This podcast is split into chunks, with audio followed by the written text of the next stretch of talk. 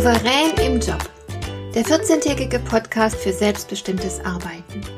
Ich heiße Marion Lemper-Püchlau und in meiner Sendung geht es um mehr Souveränität am Arbeitsplatz. Du erfährst, wie du immer ein wenig über den Dingen stehst. So kannst du deine Ziele erreichen, du bewahrst dir deine Selbstachtung und du ziehst mehr Befriedigung aus deiner Arbeit. Lass dich inspirieren und mach das Beste aus jedem Arbeitstag.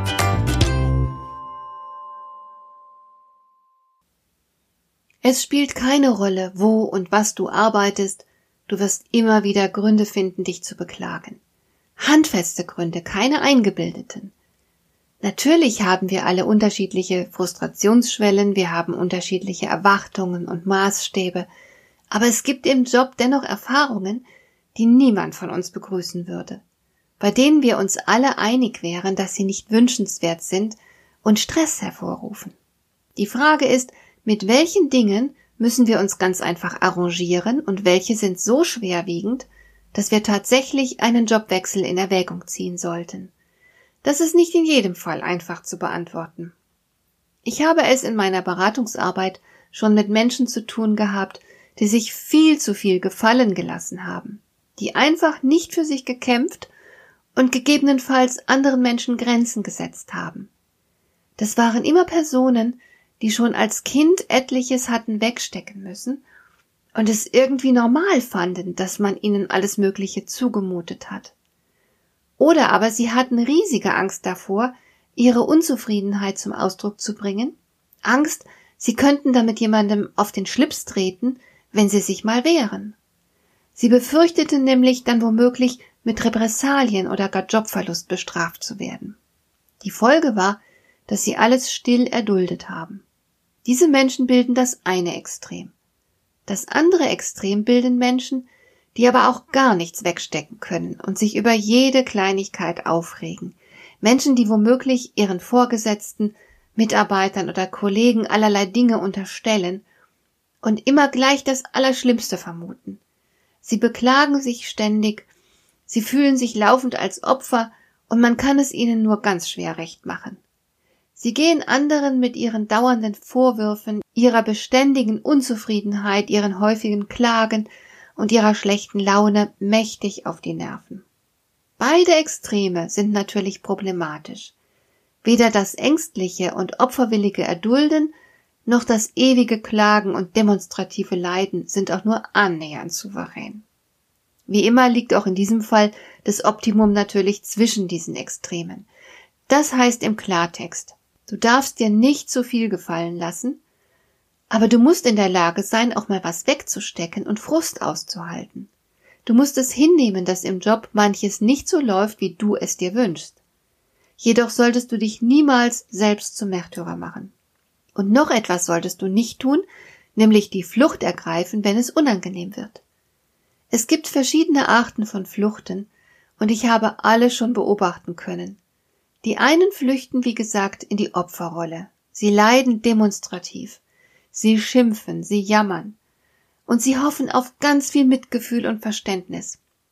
Vor allem aber wünschen sie sich, dass irgendjemand kommt und die Sache für sie in Ordnung bringt. Opfer wollen gerettet werden. Sie wollen Anerkennung in ihrem Leiden finden. Sie wollen getröstet und verstanden sein. Und nun meine Frage, wie oft hast denn du am Arbeitsplatz schon erlebt, dass sich diese Hoffnungen erfüllen. Wie oft bist denn du selbst womöglich schon gerettet worden? Ich glaube, wer auf Trost und Rettung wartet, der wartet vergebens. Die Flucht in die Opferrolle ist letzten Endes doch nur eine Sackgasse. Andere wiederum lösen in Anführungszeichen eine unbefriedigende Situation am Arbeitsplatz, indem sie häufiger mal den Arbeitsplatz wechseln. Ich halte zwar sehr viel davon, sich im Leben immer wieder auf Neues einzulassen, aber als grundsätzliche Strategie, um Unangenehmem aus dem Weg zu gehen, taugt der Arbeitsplatzwechsel nicht. Denn Menschen sind sich doch überall sehr ähnlich.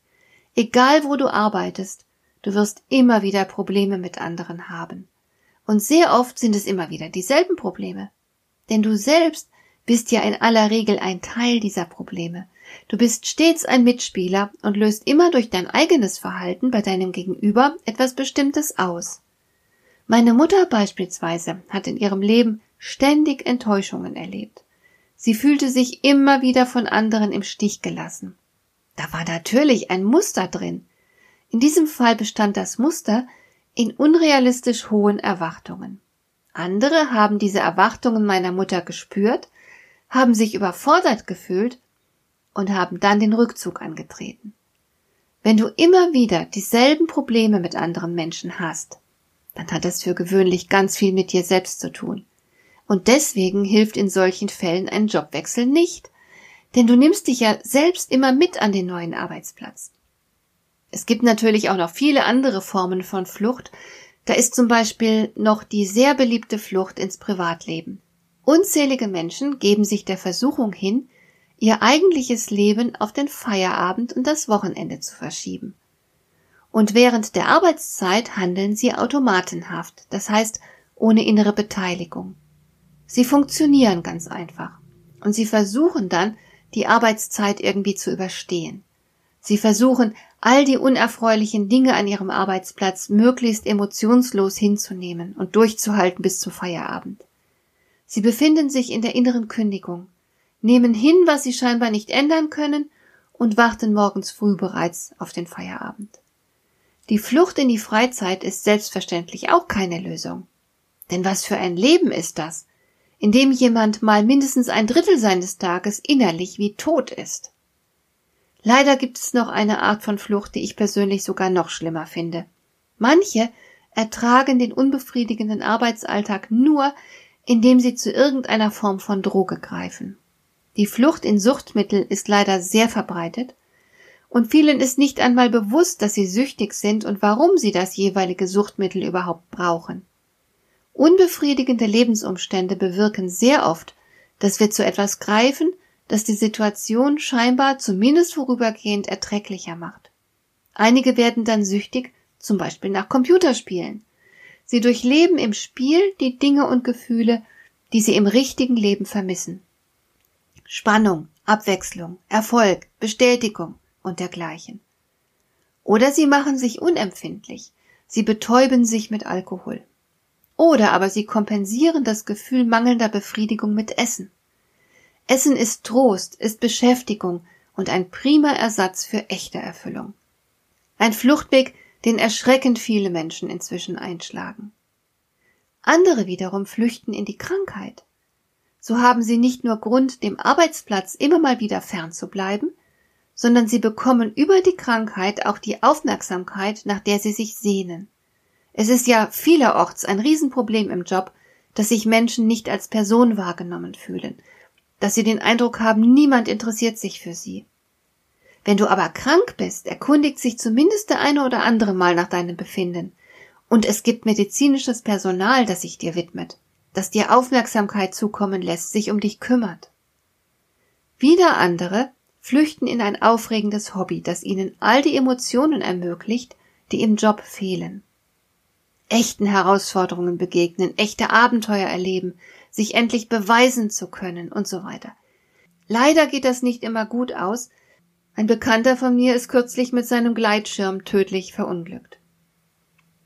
Eine weitere Fluchtmöglichkeit sind Fantasiewelten. Ich kenne Menschen, die praktisch in erster Linie durch ihre Lieblingsserien ein Gefühl von Lebendigkeit erfahren.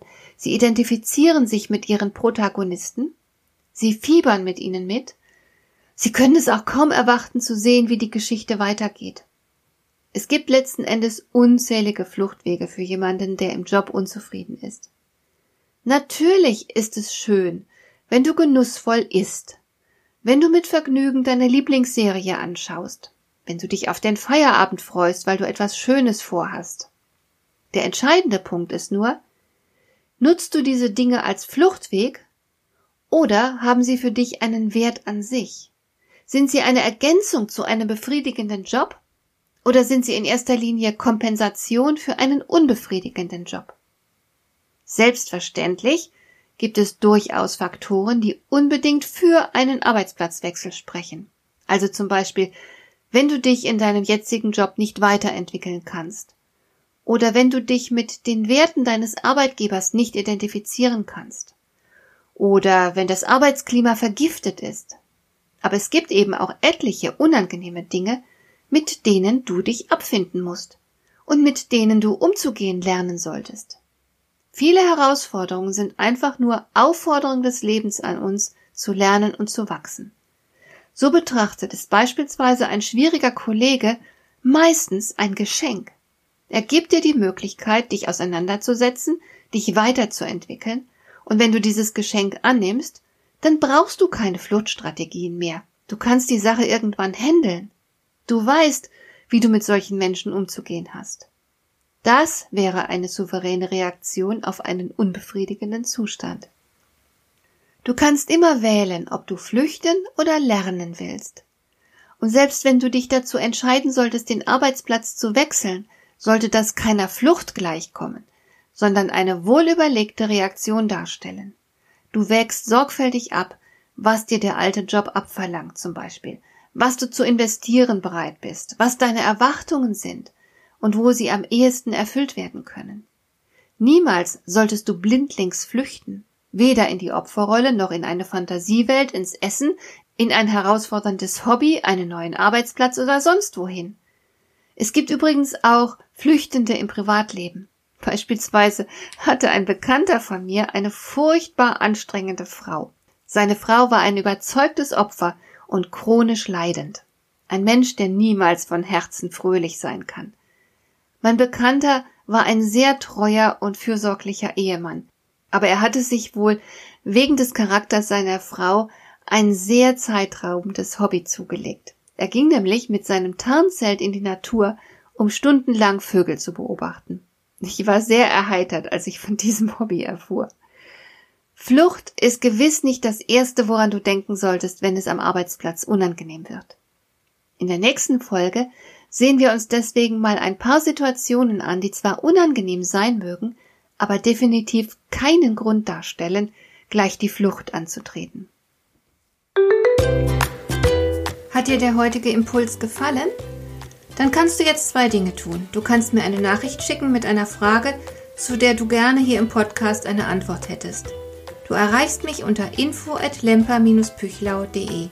Und du kannst eine Bewertung bei iTunes abgeben, damit diese Sendung für andere Interessierte sichtbarer wird. Schön, dass du mir zugehört hast. Bis zum nächsten Mal eine gute Zeit für dich.